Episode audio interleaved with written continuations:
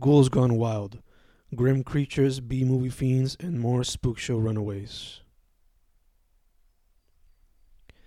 Dark Chicken from Hell. Dark Chicken from Hell runs around the countryside using her chicks as grenades, bringing chaos to the unexpected folk and opening gates to her lord as she feeds him more souls. The Forest. Along the dirt and leaf covered road, you will find much, much more. Lots of red, lots of dead people, as it has often served as a dumping site of corpses. During the day, sure, go ahead and have some fun. But at night, be sure to never touch an inch of the forest. The Lady in the Red Dress. There she stands every night, the spirit of the lady in the red dress, acting as she is holding the corpse of the child she murdered with her own hands before jumping to her death. Everybody who visited that castle claims to have seen that spirit floating in the middle of a hallway of that old castle, but the new owner claims to never have seen her. Who should we believe? I guess that's not even the most important question here, but rather, why not let the spirit roam free in the castle if it makes her so happy? Let her roam free, and let's not question her existence, for it seems that she suffers every single day for her terrible actions. Psychedelic Monster Feasts. There they go, dancing away on the souls of the pure, showing their sins, bringing joy to their own, while a green demon headbangs, so much so that one of his eyeballs pops out, but he doesn't care, and they don't either, as they keep bowing and grinding on stripper poles and on top of a large snake's tongue, while other fiends are part of a mosh pit that is pushed back and forth by the large breasts of two she devils that sing the choruses of the Cyclops vocalist. It is a scene of endless debauchery in this psychedelic monster feast, but one that can be found often in the deepest parts of hell. The Liz. Her three eyeballs go red when she commits sin, and nobody can stop her when she's willing to win. She'll spend all her money on Sin City 'cause she's the boss out here, and she's got nothing to fear. They call her the Liz, and she's in the biz of getting all the money, even if she needs to kill. Fear her reputation. You don't need her damnation. Don't even come near when she's in full gear. She carries a blade, she carries a gun. When she's out, she uses her three eyes and blasts you out. Don't fuck with the Liz. Leave her be. Don't fuck with her biz. You'll want to live. Chris the Beast. Man or monster? According to men, monster. According to the gods, monster as well. Sent to hell immediately, and now he embraces the title, though he uses a synonym. Call him Chris the Beast, a mercenary for the devil, often sent to Earthrealm to bring some souls in order to make his master a little bit stronger. Bibi. There lies Bibi, only half of his torso in flesh and fur, the rest is just bones, but those are the results of decades of pranking a cowboy, a hunter, and a ranting dog. They all got their revenge. It was just a matter of organizing their forces. Tarsha the Moon Eagle. There she rests to protect her home from any being who dare try a giant kaiju eagle with laser beam eyes and lion like claws ready to destroy. Worshipped like a god by all those who have died at by her claws, no one dares to strike once. She's known as Tarsha the Moon Eagle, a galactic being that man can't fully comprehend. Hive the Annihilator. Across the galaxy in another dimension, there he floats, Hive the Annihilator, a living, breathing, all consuming planet with the goal of conquering other planets until it's the king of all galaxies. No one truly knows why this mission came about, but I guess the supreme beings always need a villain. The Highway to Hell. All of you beware the highway to hell, as everybody who rides through it dies, falls ill, or sees some form of apparition. All of you beware the highway from hell, for it is rumored that at the end lies an endless canyon that leads one to a portal from hell. All of you beware the highway from hell, for it welcomes nobody who is from the world of man. Diary of Evil Read at your own will, for this book contains devilish tales of cold blooded murder and detailed descriptions of how these were planned and eventually executed. In addition, the killer includes reviews of his acts. A truly twisted mind rests in those pages, the pages of the Diary of Evil. The Flying 35. Across the skies of that small little island, the Flying 35 flight in their pyramid shaped spaceship, taking away humans and other animals for analysis and experimentation as they follow the orders of their intergalactic ruler, the mighty eater of planets, Trontaro. Trontaro. He sends his soldiers to slowly analyze and experiment on defenseless beings around the entire galaxy, strategically inspecting his future meals. A being unknown to most around the stars, Trontaro, the shape shifting planet eater. The haunting of the cursed statue. Resting in the middle of a cave it was until it was disturbed by foolish beings, thus bringing its haunting and devilish curse of death and repugnance upon the homes of suburban homes all around until it was eventually banished to another damn place, a canyon far away from humankind.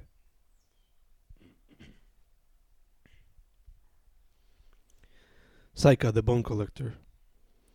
During the day, he disguises himself as a regular human being working in your everyday gas station, but at night, he brings out his real self, showing its horns, six eyes, large teeth, and four arms, as he digs through cemeteries and slaughters the weak, slowly collecting bones for his master, Urchi the Mage.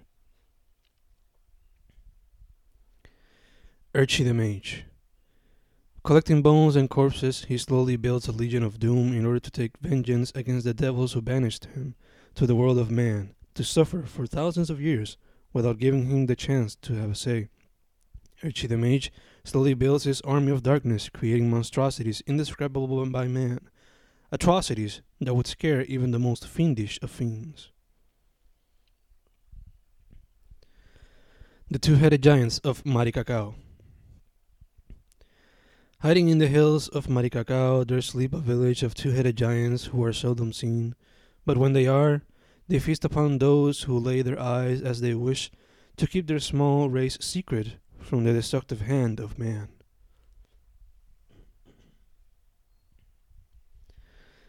Isla de Muertos. Go down south and you'll find an isle full of dance and disease, where deceased and fiends bump and grind to all rhythms they find, from boogaloo to reggaeton. There's not a canción they won't dance to.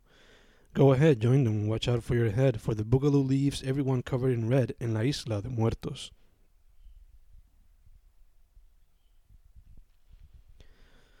Stone Dog. There he stood, waiting for his master to come back. Years passed, and master came back, but he was a cursed man now. One who had sold his soul to the devil, and so, in order to keep his partner with him until his last days, he turned his skin and fur to stone. Some would call this abuse a curse, but he just saw it as a way to keep some humanity after becoming one with the King of Darkness. His days ended when he turned 27, but his friend, the stone dog, still roams these streets, roads, hills, and mountains, scaring those who don't know his story as he continues looking for his master for one day to come back. 725 aren't worth it. Calmed and relaxed, the employee was enjoying his Sunday morning with music blasting as he served himself some scrambled eggs with bacon and a little coffee. But he was all disrupted when his boss ordered him to work a 40 hour shift in his shopping cart pushing 7.25 an hour paying supermarket job. At first, he just wanted to tell his boss fuck off. But the boss threatened to fire him, accompanied by phrases like you should be thankful to have a job. Most people would die to just have one. And so, the employee ate his beloved breakfast, put on his uniform, and drove to work. On the way to work, he would enjoy his carefully crafted Sunday Funday playlist of over 5,000 songs, until his boss would constantly interrupt with constant messages and phone calls, sending him hurry up or get fired messages every single minute. And so, the employee went from 60 miles per hour to 120 really fast, while he was replying to every message, until he accidentally dropped his phone on the floor, and as he tried to get it back to continue replying to his boss, he accidentally hit a massive truck, diving his jaw straight into his car's wheel, while the rest of his body flew into the back of the truck, ending up in a brutal, gory stage fatality like image that served as a perfect image of the phrase 725 aren't worth it.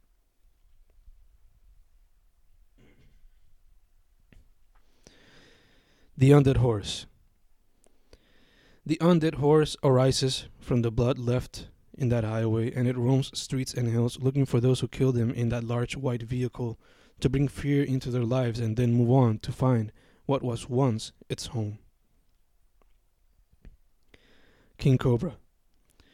There goes King Cobra, shapeshifting into a man and taking true form whenever he's in danger. A master of the dark arts, a killer full of wrath, showing his power to all those who oppose, growing stronger with each defeated foe. King Cobra, from magic martial artist to large demon snake, mayhem follows every day.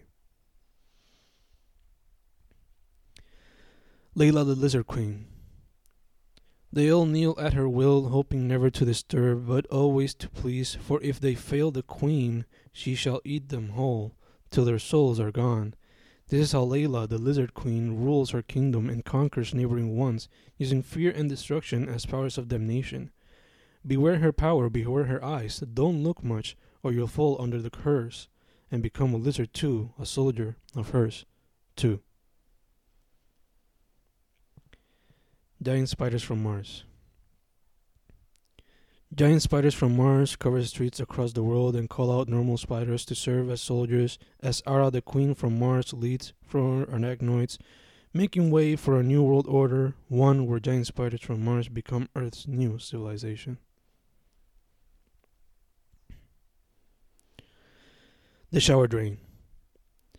As the young woman stood there, washing herself with soap and bathing her hair with the last shampoo, she never noticed what slowly came out of the drain. A small army of centipedes and other creepy crawlies who slowly conquered her flesh and ate away like it was their final feast. The rash swinging slasher. At night, he walked with fork as hand as he clawed with the rash in his skin, which slowly caught the skin of fiends, slowly building a list of killing, for his rash slowly bashed victims' skulls, for they lost the control of their bods. A visit to the dentist. There she lay on the bed like seat, just waiting for another cleanup, and all went well, under the hands of the dentist's apprentice. But when the dentist came to double check, his little drill like instrument went a little off the intended location, leaving a brutal mess of a scene, similar to a destroyed Tarkatan face. Another piece of meat. He walked down the street with his shoeless feet to drop off his trash so it could be picked up the next morning. It was nothing new to him. It was just another Thursday night.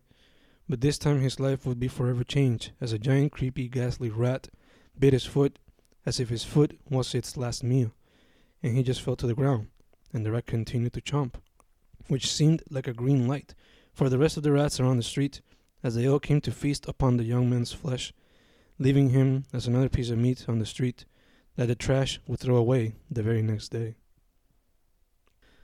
Wallace the Walrus King.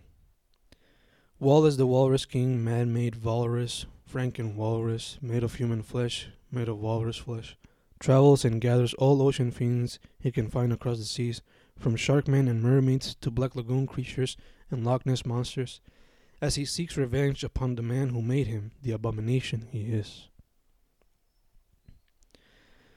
Cowboys from Hell.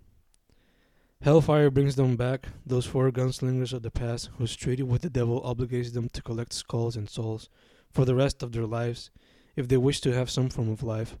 Most want to beware, gunslingers beware, bounties beware, as the cowboys from hell wish to live an immortal life.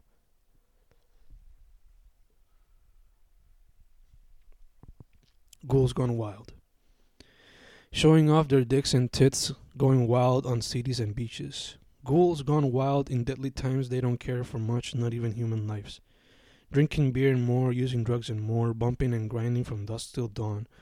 Ghouls gone wild in deadly times, they don't care for much, not even human lives. Groove metal, reggaeton, horror punk, fusion, salsa, and boogaloo, it all sets the mood. Ghouls gone wild in deadly times, they don't care for much, not even human lives. Ghouls gone wild in deadly times, they don't care for much, not even human lives.